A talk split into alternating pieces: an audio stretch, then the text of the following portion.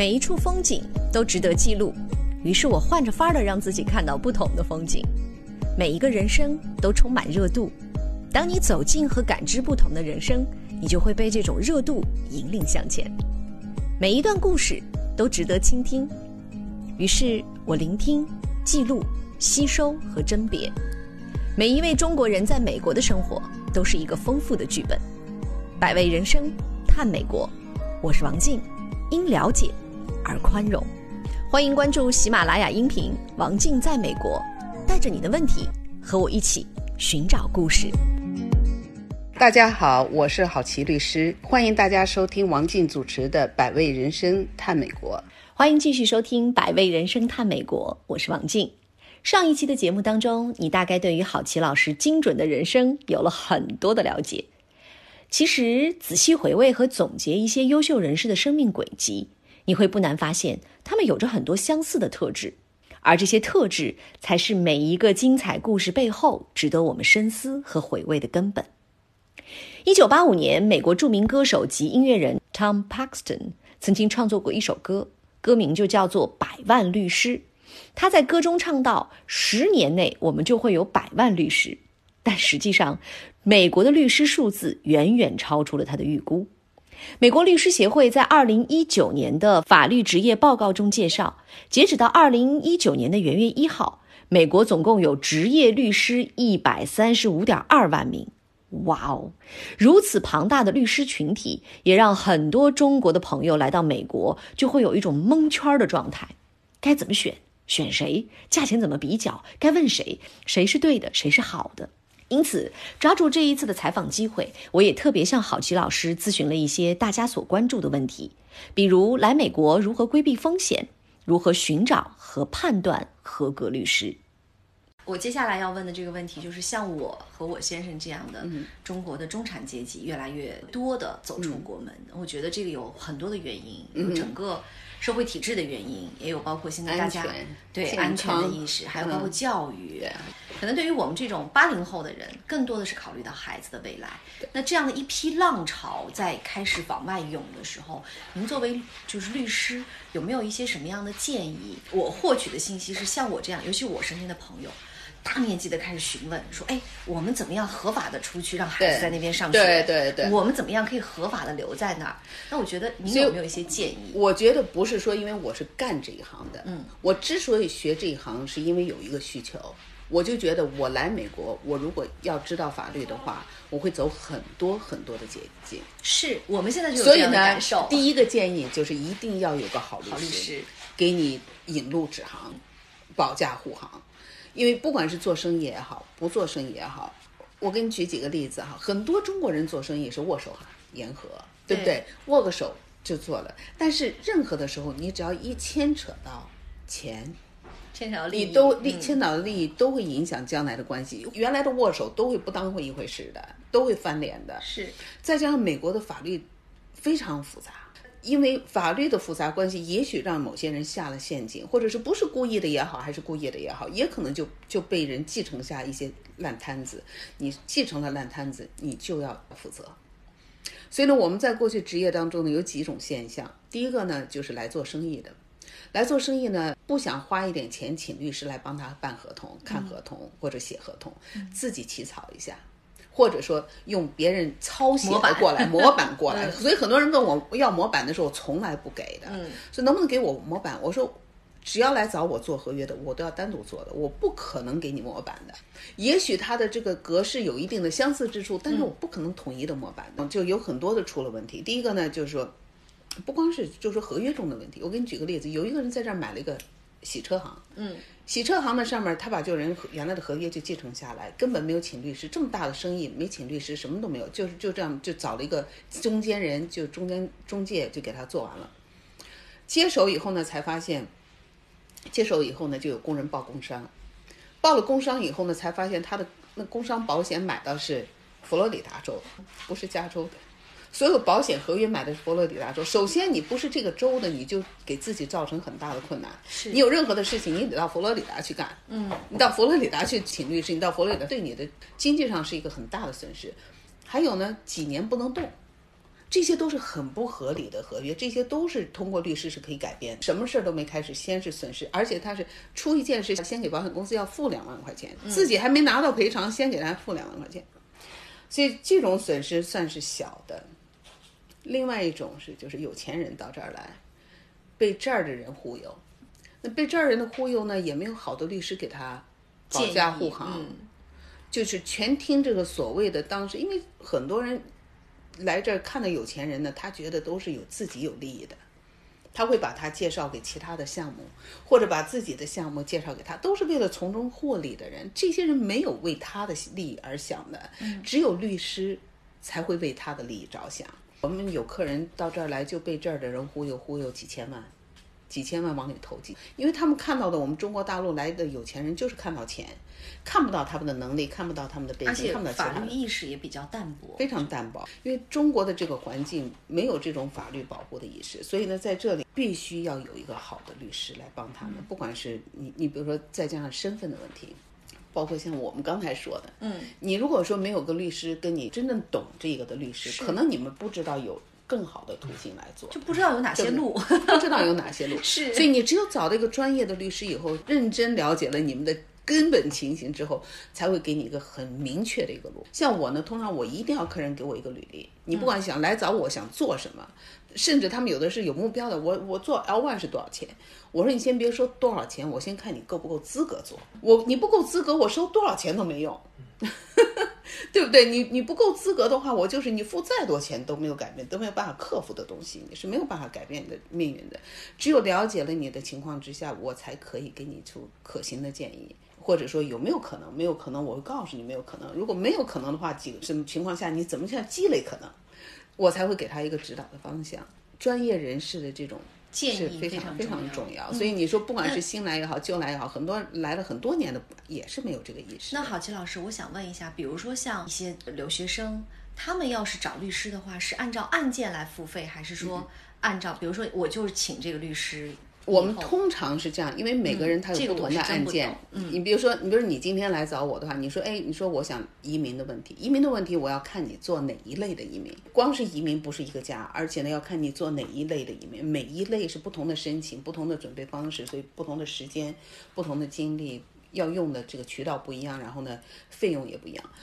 那么这是移民，所以不可能有一本价的。嗯，那留学生呢，通常有几个可能性，一个呢就是身份身份的问题，身份失效，对 身份的问题。那么身份呢，在在就是有几个非移民签证的一些身份，或者说移民的签证的身份，这几种，反正每个费用都是。就我想问的问题是，比如说我想找一个律师，我是我是按照我的案件来付费呢，还是按照每个月我要给律师支付？都有这个可能性，因为你像我有些客人呢，家里条件比较好，我们有这种年费服务的，就是常年法律顾问的服务。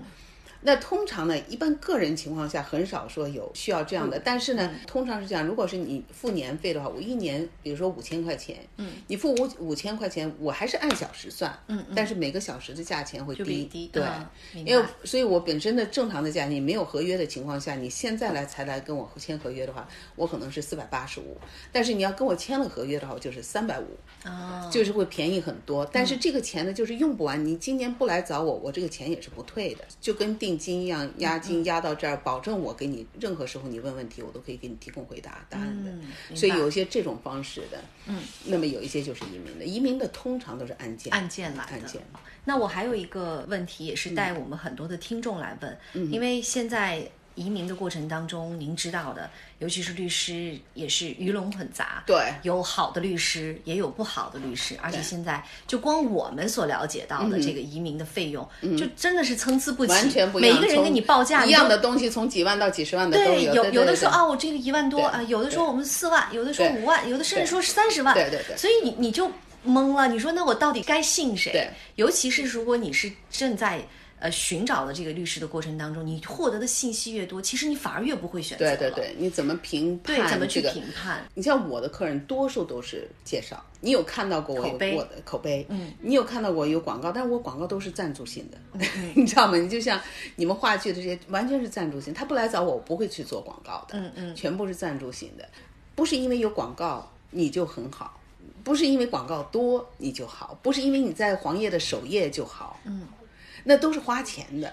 你就花钱花十万，你放在首页，对不对？你花花两万，你可能在背页。其实，尤其是现在广告业本身也比较的混乱，所以对，其实消费者到底现在对于广告的可信度，我因为我是做媒体的，我知道。我觉得如果说你告诉我说这个广告很火，我不见得会。广告火不一样，但是你要有实质性的东西，对不对？你这个人，你到底是在在业界的地位是什么？因为业界的地位基本上是证明你在这个行业里头大概是怎么样个层次。再一个呢，就是还是要看周围的人有没有经过这个人办案的。嗯，你如果是经过，你像找我的客人都是自己办完了，哎，觉得很好才介绍给别人，没有说我自己问过他我就去找别人的，都是说，哎，你是替谁办的，所以呢我才来找你。确实像你说的，洛杉矶非常杂乱，律师水平相差特别很大，特别特别远。再加上你跟某些行业不一样，那有一些呢，他是真的是比较饥饿的律师。有一些个别的情况下，你要自己首先要了解做什么。比如说，我跟你说，你去可以做 O one，你可以做 EB one，嗯，你可以上网查一下，大概哎这个是什么样的要求啊？大概是怎么样，可行性是多少？大概对你要做的事情有一定的了解。然后呢？不能完全的就托付给别人。对，你当然是感觉很重要。再一个，真正的是口碑和你可以上网查一下这个律师的怎么情况怎么样。即使这个也不一定准确，判别律师真的是很难。很多情况是只有你让他做过一件案子以后，你才能知道。对，可是对于很多像我们这样初来乍初来乍到的人，你你是懵的，你就是如果没有渠道让你认识好的律师，那你对于这个东西就是一片茫然。对，还有一个还有一个辨别方式呢，就是说在社区里头呢，很多人。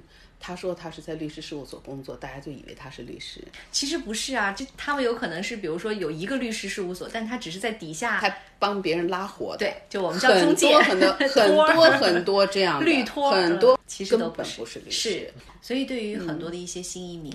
尤其是中产阶级，是真的是自己的那一点积蓄拿来到美国打拼的这种状态。您的建议就是说，第一，您还是要多自己要多问哈，还要多问多听，多自己去承担责任，不要想着说，哎，那我就交给谁了，或者我找一个什么中介 agent，我就去让他做了，也是这样的。不要以表面的象现现象。好的律师不是广告吹出来的，是口碑和经验积累出来的。郝奇老师给我讲述了他的从业标准，让我看到了职业律师的正义根本和西北女人身上的直爽和执拗。而他分享的三个办案经历，更是让我大呼过瘾、精彩。虽然很多人说律师是无孔不入的职业，但我相信好的律师、优秀的律师一定是善良而正义的。其实任何职业都一样，做事儿是短暂的，做人。却是长久的。讲过了您的这个美国的奋斗史，但是现在已经是在洛杉矶非常有名、非常成功的呃大律师了。因为在我没有认识您之前，哈，我就已经如雷贯耳这个名字。但那个时候我不知道你是西安人，是吗？我我我知道有好奇律师，然后因为有很多的一些宣传广告页上都可以看到很多律师事务所的广告，然后包括我们去年演话剧的时候，您也一直在赞助。对对对对对。哦，你在有参加一些话剧表演，对对。所以我对您的名字是如雷贯耳，直到就是。白姐后来告诉我说：“您也是西安人。”我说：“哇，天哪！来到洛杉矶以后，你发现北京、上海人特别多，对，然后东北人特别多，对。那西安人好像第一，你很少能够遇到吧？他本本身就是一个小众群体。对对对。前两年来的时候，我很孤独的原因是，就是特别高端的人，你可能你跟他的生活方式不一样，你还在求学，你还在打拼，你还在上升的过程。那特别低端的人，你跟他没有共同语言，你就很孤独。其实这种孤独是我们现在中国新移民中产阶级这一。多人都会存在的一种状况，就是上上不去，下下不来，对。你卡在中间，而跟你就是同一个阶层的人来到这个地方的，毕竟又是少数，对，所以你几乎找不到有共鸣的人，共鸣的人。就是特别难受。对，你看我们，你看每个阶段来美国的人不一样，我们当时来的时候根本就没有时间和精力去找共鸣的人，我们就只有跟周围的人。就周围的留学生，你就是先活着，以生存为主的。那么现在来的人不一样了，现在来的人是有钱了，嗯，他希望能够享受一下，早一点接触美国，早一步跨越到这种生活环境中，所以他希望有一个共同的平台去做事，去包括社交啊各方面，他可以有这样的。所以当时我们根本就没有想到去找共同的平台，当时除了有一家朋友以外，所以呢基本上就是。后来就是慢慢建立新的新的关系，然后随着你工作，随着你的这那当然同一步骤的人你就容易共同走，没有同一步骤的人就慢慢的就就疏散了。您做律师以后也有很多的一些，应该说当时的客户慢慢也变成了朋友，因为很多都成了朋友。我觉得这个嗯可能跟您自己的个人性格和您所处事有很大的关系。其实，那对于很多的一些客户去找律师的时候，第一反应是他肯定得挣我钱，对吧？就是这是大家一个人的心态，不管你你是有名气的没名气的，都知道律师就是靠这个挣钱，你完全能理解。他律师就是做这样的一份职业对，我就是帮你去做这样，然后我来对挣取我的费用。对对对。那为什么可以跟他们成朋友？其实我觉得是一种真诚相待，因为跟我做事的人呢，他们看让我帮他也好，共同做事人，他都可能会都有一个印象，就是我这个人不是以赚钱为主的，但是我赚钱是有一个原则的，比如说我是这个价钱。那我就是这个档次，你就像你买包一样的，你这个包你就是这个价钱，对不对？但你买的东西一定要让人满意才行，人家来找你是为了结果。你像我做移民，包括杰出人才和和包括各类商业性的，我几乎很少，几乎没有失败率的。所以我每一个案子到我这儿来，我都会尽百分之百甚至二百的力把它办成。这个也有点我们西安人的特质哈，对这个实在，这个实在诚对。如果说我认为我接了看了你的东西，我觉得我办不到的话，我会跟你说清楚。比如移民是这样，我基本上是就是两样，办得成和办不成。我办得成才接，我办不成的，我觉得我办不成，我会跟你讲。因为时间对于移民而言是最宝贵的。对对对对，所以我会跟他讲说，你这个问题在哪里？如果说你把这些条件够了，那我可以帮你；你不够条件的话，那我也不忍心赚这个钱。我基本上都是免费咨询，所以呢，我就免费评估，然后呢，能做我就帮你做，但我要做一定给你办成，就是这样。因为我是好多个法院的出庭律师，我是所有加州法院、嗯，华盛顿法院、美国的那个呃上诉法院、移民法院、国际贸易法院，所有这些法院都是我都是出庭律师。那我出庭的工作呢，就是打官司，有很复杂的官司，就是上千万的官司，也有几万的官司，也有离婚的官司，也有遗产的官司。呃，这些客人呢，都是要跟我长期的在。有些离婚的案子，两千一三年的案子到现在还没完呢。嗯，但是我两千一三年的案子到现在的结束了的案子，到现在还有客人每个月给我寄钱的。因为当时我给他做的时候，他没钱，我根本不要钱，我就说没钱没关系，你将来再说，我要给你打好。我也有就是跟客人说，我不要你的案子，你走人。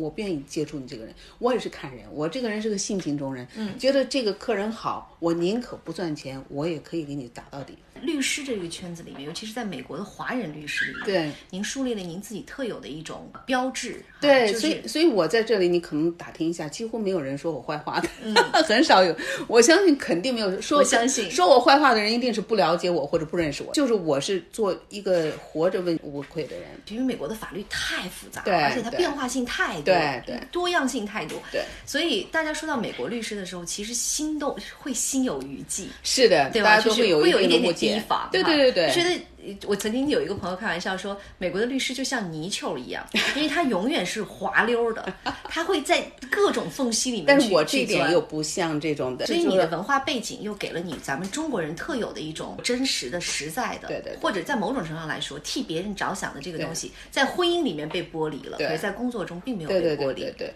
我的就说做事的原则就是踏踏实实、实实在在，不是说每个案子到我这儿一定是赢的。那因为被告的案子多数是不赢的，对但是呢，我的责任是怎么样最少减少你的损失的这种。但我的原告的案子我全部赢的，我没有一个原告的案子输的，所有只要是原告的我一定赢。嗯，那被告本身本质你是欠人家的。你得给人补偿点儿 你总要补偿，对不对？只是我能做的是少一点 对对对对。但有一些案子，我是彻底改变人家命运的，可以说改变了很多人家全家几代人命运。所以很多人把我当做天使，这么这么说的，就说真的是改变。你比如说父母的命运和小孩子的命运，改变全家以后的生活方向。我给你举两个例子哈，一个离婚的案子呢，是一个其他律师转过来的案子，其他那个律师认为他做不了这个案子，因为他觉得这个案子没钱。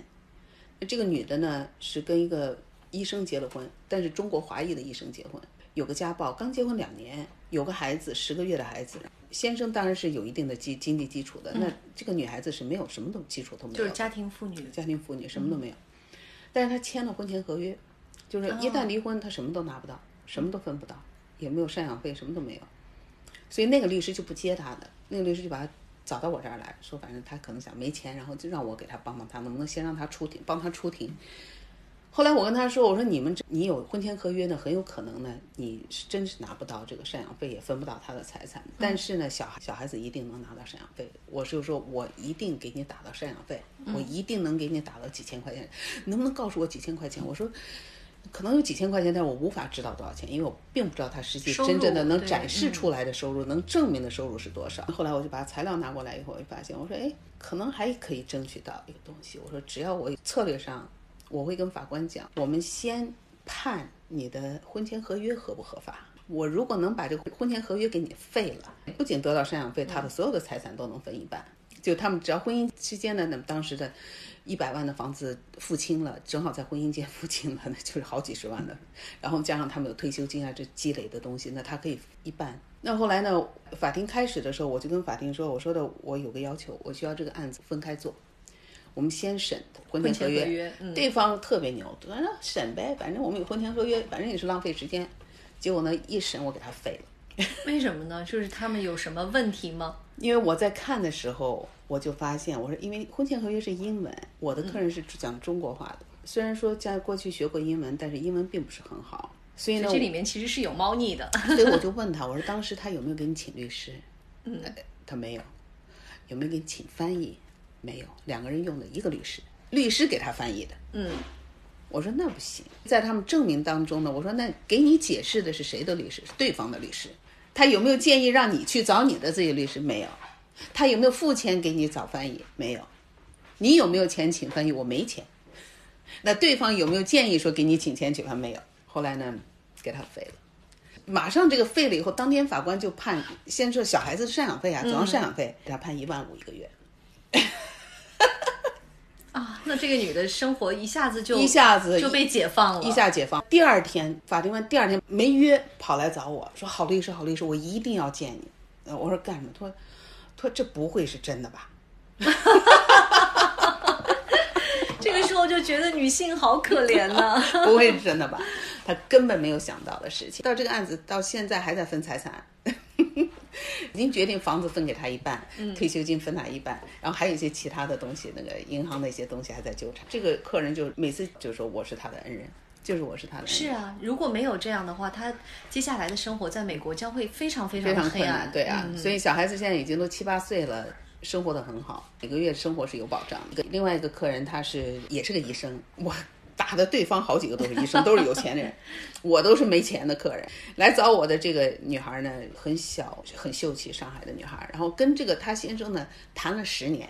等于是他上大学就认识他，然后这个人又去读医学院，然后出了医学院又回来实习了，所以等于他把所有这些做完了，才去回去中国去把他娶过来。但是这个男的呢是典型的中国男子，中国的独生子是没有任何自己的主见的，啊，没有主见，全是由他妈来给他决定，嗯，所有的事情妈宝。妈宝，连结婚当天睡什么样的床都是他妈来决定的，嗯。这个男的是在北加州工作，他妈要到北加州去照顾她老公，要让她在家里照顾公公。那公公呢，对他就跟奴隶一样，对他很不好，因为公公就整天说他不好话，那所以就影响到他对太太也有看法，也是结婚两年又一次家暴，一分钱不给他，他想去考执照，老公不给钱，然后两个人吵，吵了以后呢就就动手，动手以后呢叫了警察，离婚。他来找我是离婚的，也是没钱，因为所有东西都是先生和老妈掌握。那我说好，那我就给他办了离婚。然后对方呢还挺牛，对方说，嗯，我给他要先办一个，他说假结婚，说他是骗婚，所以他要让法官先把他判成是他是骗婚。嗯，那如果是骗婚成立了以后呢，他绿卡拿不到了，也没有赡养费了，财产也不能分了，而且落个臭名嘛，所以很严重的一件事情。那当然我也很开心，就打先打这个打。我们在法庭大概作证大概两天半三天的时间。就问话问的过程中，把他爸妈弄得真的是到第二天作证的时候，他爸妈专门请了个律师来，因为太害怕了。他请的那个律师被我让法官把那个律师给踢出去了。嗯，所以呢，整个过程非常精彩。所以我那个当时是有翻译的嘛，翻译说我能不能把你这个写下来？他说太精彩了，他说的我在法庭见过这么多，真的没见过这么精彩的案子。嗯，然后被我踢出去的那个律师还回来说，他说 You are really good。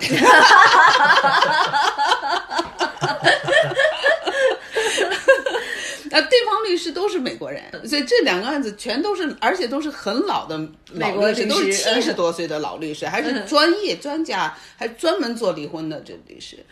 就后来我们赢了，我们赢了以后，这个法官的在他的决定中就把我的理论讲出来，文字上列出来了，就是说这个女孩子没有任何作假的地方，所有的这些所捏造的事实和做的证呢，都是因为她的父母。中间作祟，真的是就这样做的决定。这个很少法官有能把父母拉进去的，放在结论里头的。那当然，最后还还得给他付钱。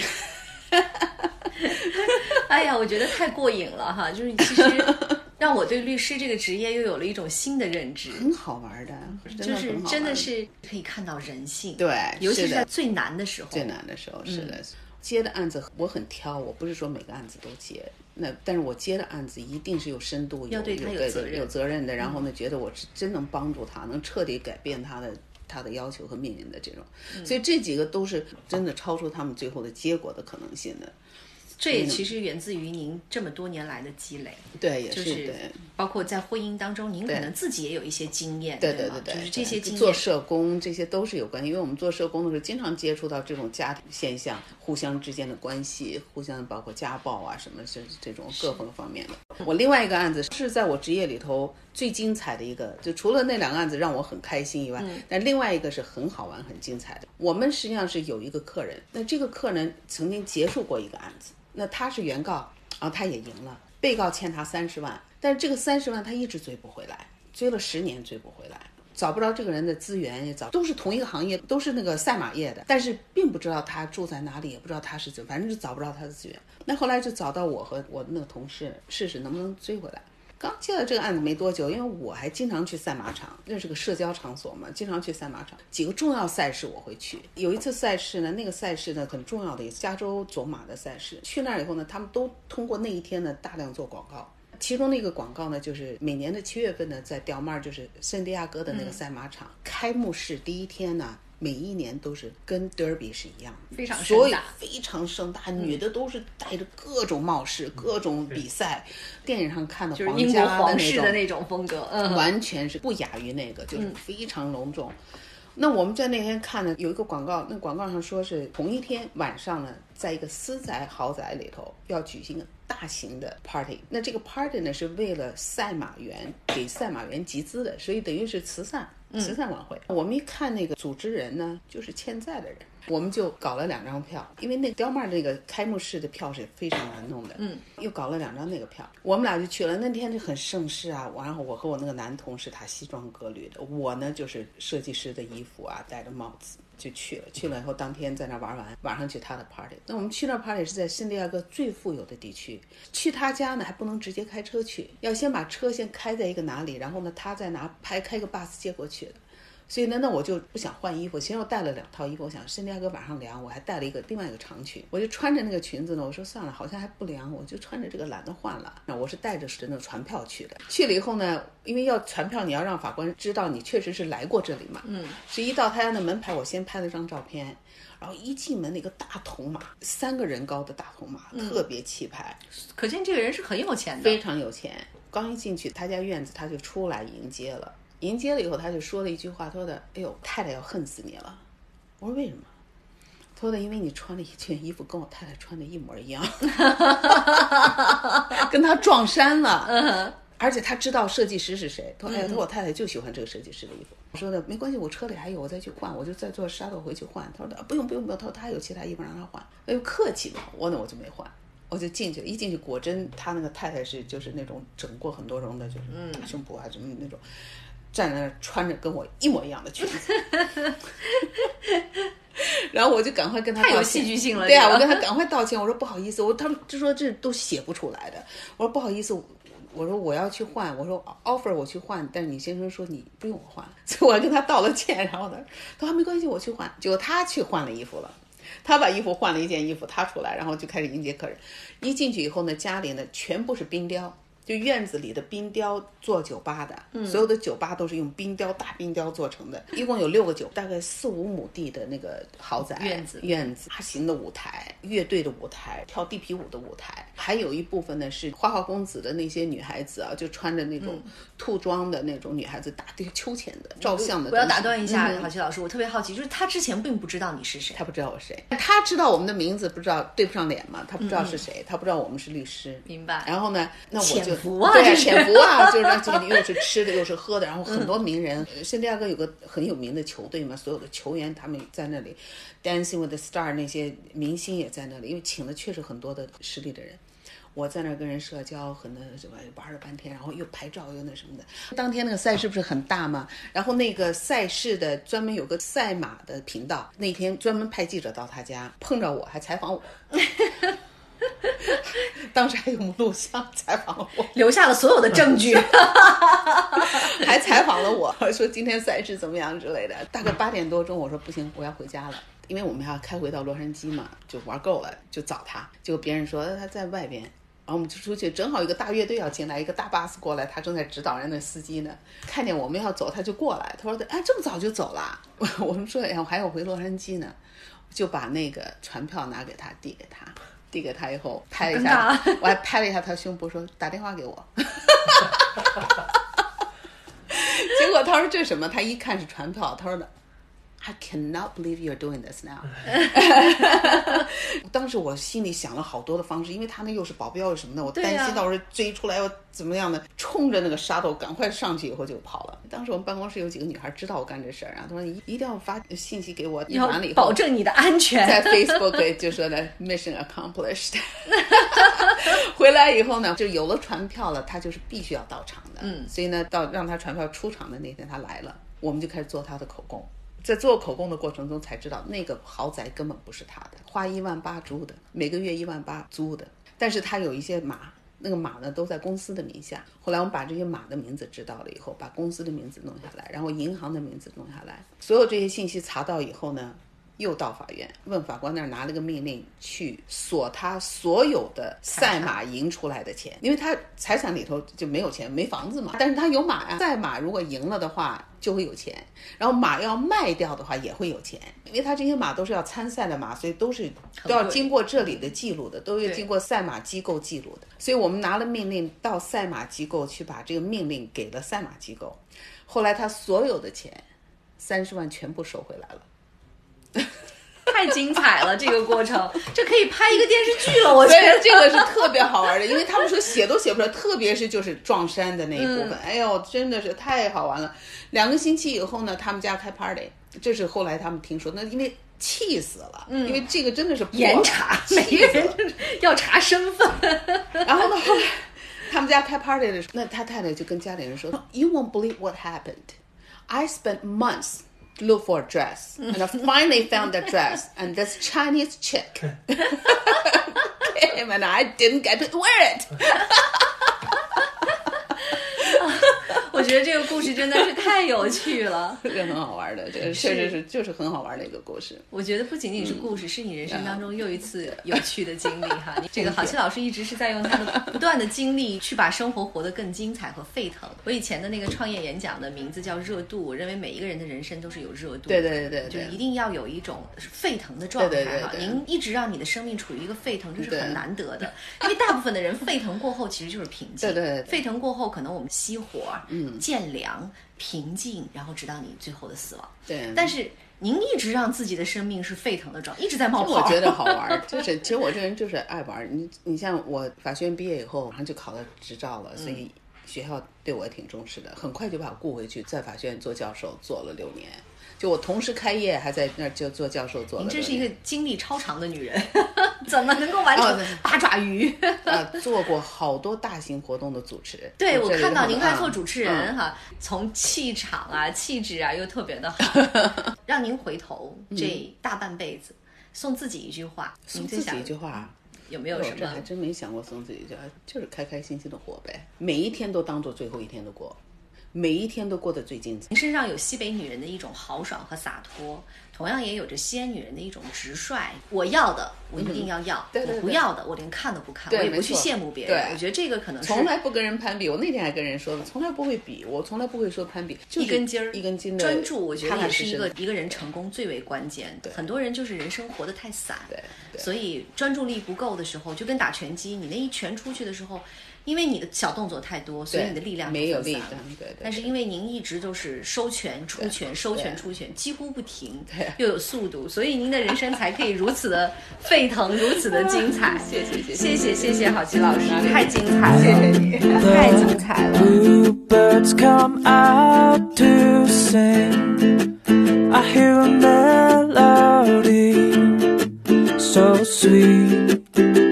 A beautiful and I hear laughter as children play. It's a perfect day to say. I'm glad that I'm alive. Feel good sunshine. I open my eyes. Feel good sunshine the sky.